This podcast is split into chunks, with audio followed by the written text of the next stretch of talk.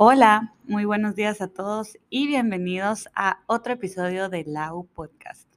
El día de hoy tenemos un tema muy especial y diferente y es algo que todos hemos tenido algún tipo de experiencia y es el servicio al cliente. Es súper importante como que saber que el servicio al cliente es un estándar de calidad y uno de los pilares más importantes en cuanto a la excelencia de una empresa.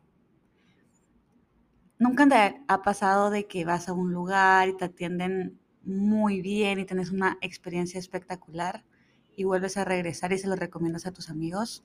O al contrario, has tenido algún tipo de experiencia desagradable en donde no te, han atendido, no te atendieron bien o no fue un buen servicio al cliente y por más que te gustara la marca o el producto, ya no regresaste y también pudo haber sido que te hayas quejado o no se lo hayas recomendado a tus amigos, le hayas convertido tu experiencia.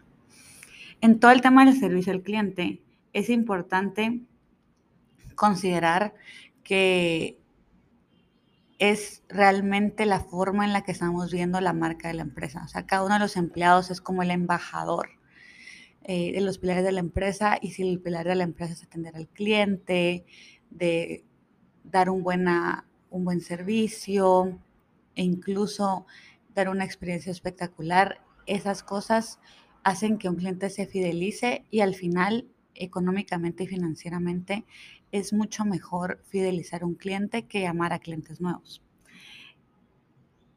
El día de hoy vamos a hablar de el Hotel Hilton, Amazon, de Netflix y vamos a evaluar un poco de forma más o menos rápida porque quiero que este podcast sea corto para que ustedes sigan lo mejor de cómo es su experiencia y cómo es el servicio al cliente y por qué este ha sido algo que los ha impulsado a ser las empresas que son el día de hoy.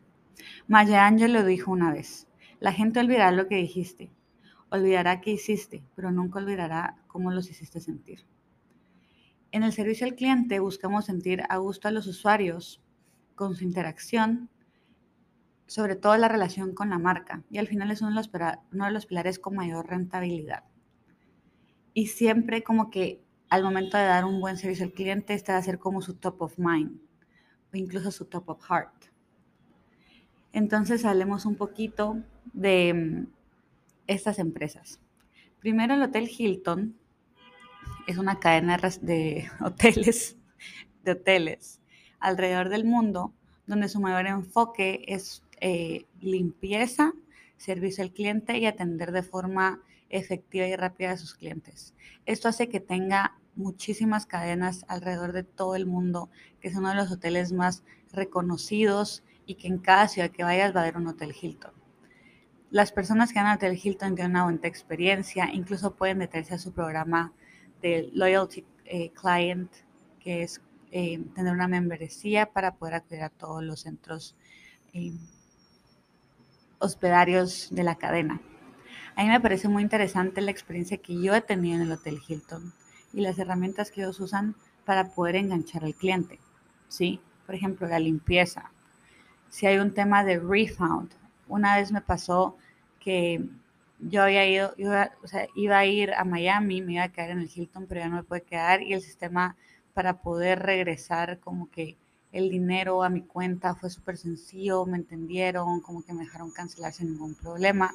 Y eso hace que cada vez que yo vaya de viaje busque ese hotel con el mismo estándar de calidad de servicio. Ahora hablemos de la máquina de Amazon.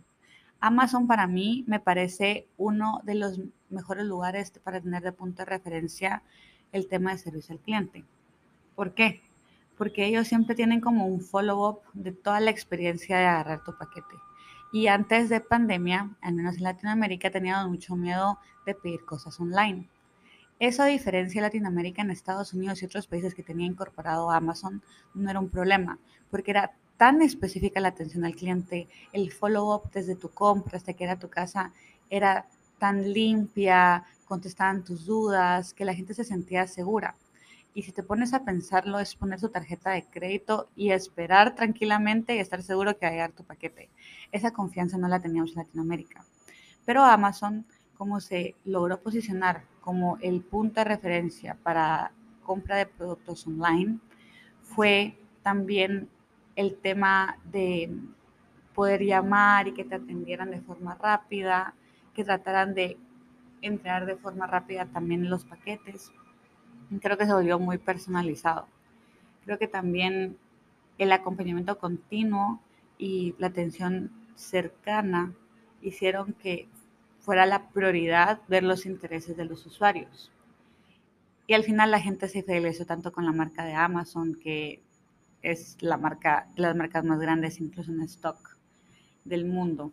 Es un servicio sólido que brinda excelentes beneficios y esto hace que Amazon sea posicionado como el número uno en su rubro de negocio. Ahora hablemos de Netflix. Netflix también fue un pionero en cuanto a todo el tema de streaming de películas.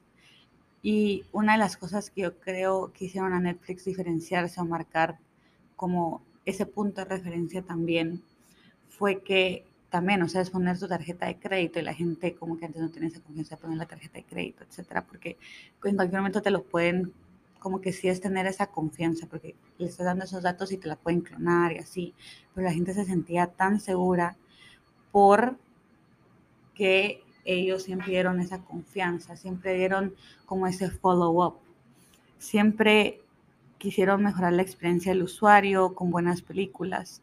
E incluso algunos los volvieron embajadores y se puso súper trendy esta, esa frase de Netflix en chill, que es ver películas y relajarte en casa, pero porque verdad la gente se disfruta estar tranquilo en su casa viendo series de su elección hace que aumente el ciclo de vida con el cliente.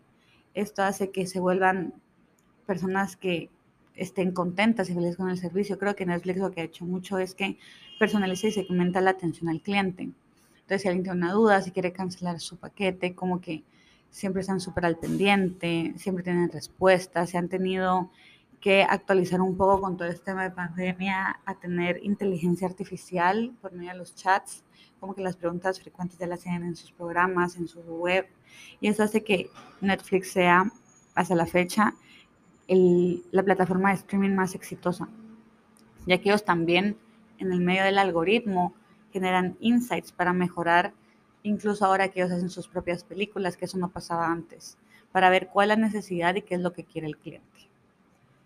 Las empresas últimamente han tenido que adaptarse al servicio al cliente y las expectativas post pandemia, no solo por generación como la X y la Z, que prefieren canales que les brinden respuestas más inmediatas, o sea, está como social media, mensajería, correo, llamada, a diferencia de las otras generaciones que tal vez quieren como un contacto más directo con el call center, que son estos medios em, donde tenemos a personas que nos apoyan por medio de llamadas y podemos tener ese one-on-one.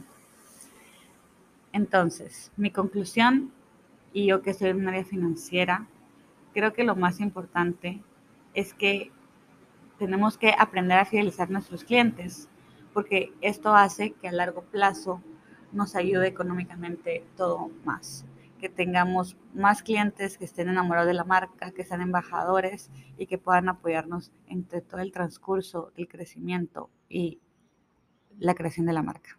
Que tengan un excelente día. Bye.